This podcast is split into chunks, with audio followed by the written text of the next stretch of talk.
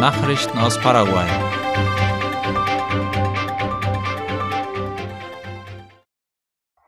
Das Projekt zur Aufhebung des Gesetzes der Bildungstransformation soll nach den Wahlen überprüft werden. Der Senat hat beschlossen, die Gesetzesvorlage zur Annullierung des Finanzabkommens zwischen der Europäischen Union und Paraguay für die Bildungstransformation nicht auf der ordentlichen Sitzung am Donnerstag zu behandeln. Das meldet La Nación. Die Abgeordnete der Roten Partei Blanca Ovelar erklärte, dass dadurch verhindert werden solle, dass die Initiative für die Wahlen am 30. April politisch missbraucht werden.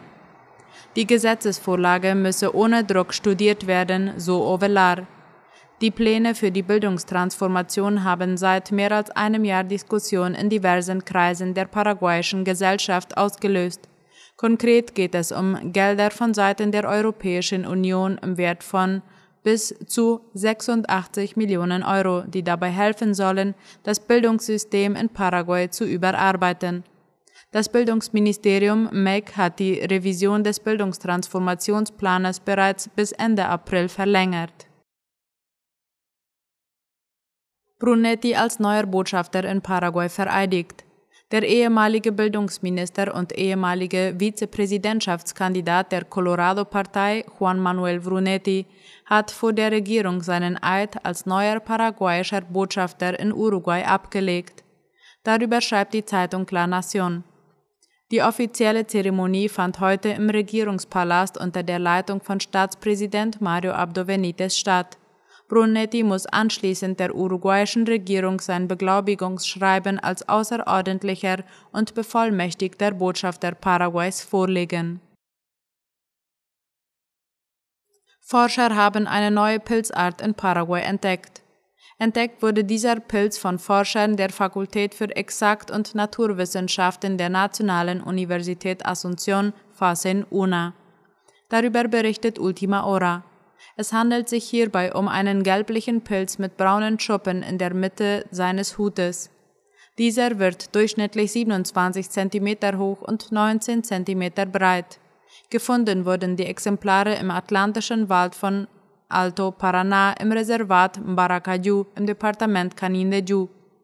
Dem Pilz wurde der Name Chlorophyllum sapucai gegeben.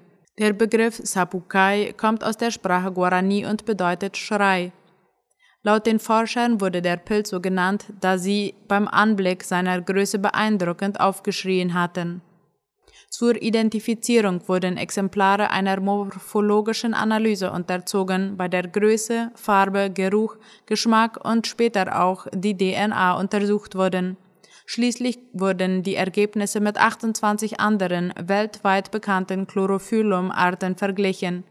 Chlorophyllum sapucai konnte bisher nur in Paraguay gefunden werden, könnte aber auch in anderen ähnlichen Ökosystemen vorkommen, so die Forscher.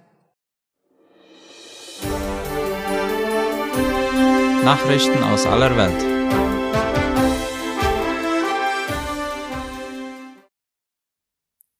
Bau des Grenzzauns der Dominikanischen Republik verzögert sich. Das Projekt umfasst 164 Kilometer eines sogenannten intelligenten Zaunes, wie Latina Press schreibt. Dieser soll zu den 23 Kilometern hinzukommen, die unter der Regierung des ehemaligen Präsidenten Danilo Medina zwischen Elias Piña und Jimani im Süden des Landes gebaut wurden.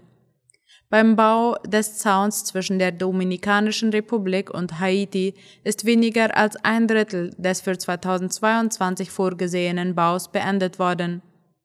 Die Arbeiten zielen in der ersten Phase auf den Bau von 54 Kilometern Stahlbeton- und Metallkonstruktion, 19 Überwachungs- und Kontrolltürmen, 10 Zugangstoren für Patrouillen und Straßen für die Überwachung und Wartung auf beiden Seiten.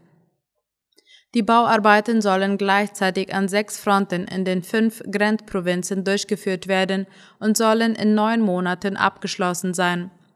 Nach dem Arbeitsplan sollte in der ersten Jahreshälfte 2022 die Ausschreibung für den Erwerb der für den Grenzzaun benötigten Technologie und in der zweiten Jahreshälfte die Ausschreibung für das Material der zweiten Stufe erfolgen. Kreml offen für Verlängerung von Getreideabkommen. Russland widersetzt sich nicht grundsätzlich einer befristeten Verlängerung des Getreideabkommens mit der Ukraine, berichtet die Nachrichtenagentur RIA Novosti unter Berufung auf den stellvertretenden russischen Außenminister. Demzufolge könnte das am Samstag auslaufende Abkommen um 60 Tage erweitert werden, wie der ORF schreibt. Der unter Vermittlung der UNO und der Türkei zustande gekommene Vertrag ermöglicht den Export ukrainischen Getreides durch das von Russland kontrollierte Schwarze Meer. Sturm auf Kongress in Brasilien, 130 Verdächtige freigelassen. Nach dem Sturm auf das Regierungsviertel in Brasilia sind 130 Verdächtige vorläufig freigelassen worden.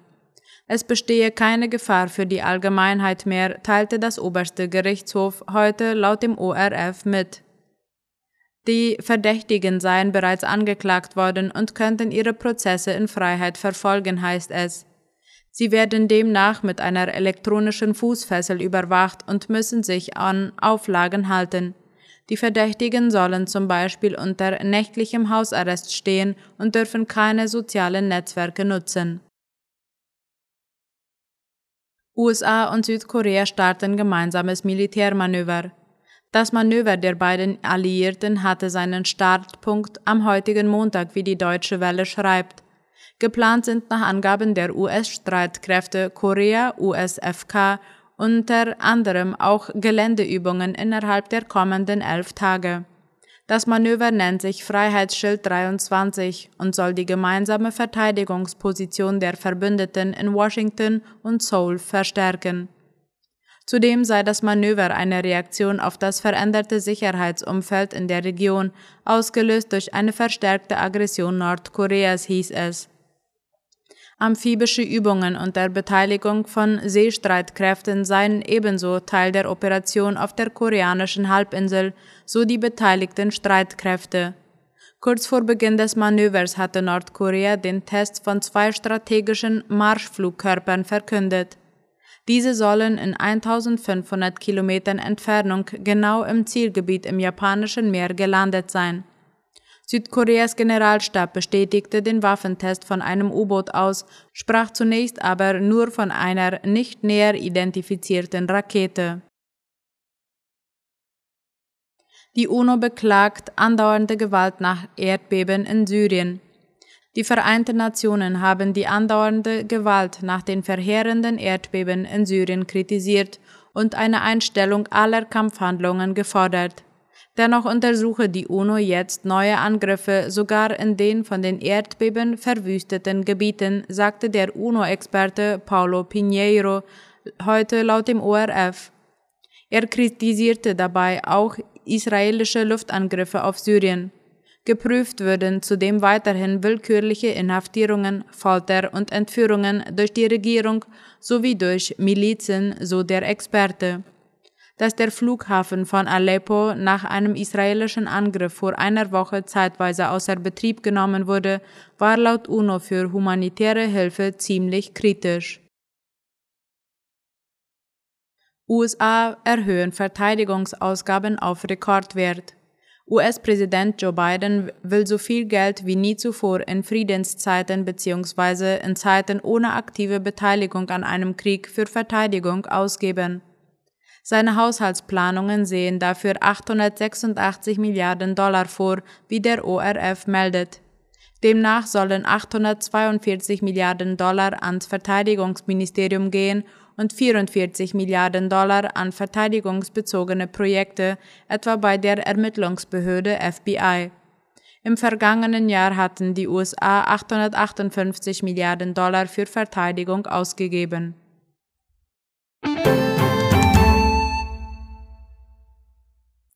Soweit die Nachrichten heute am Montag. Ich wünsche einen schönen Abend. Auf Wiederhören.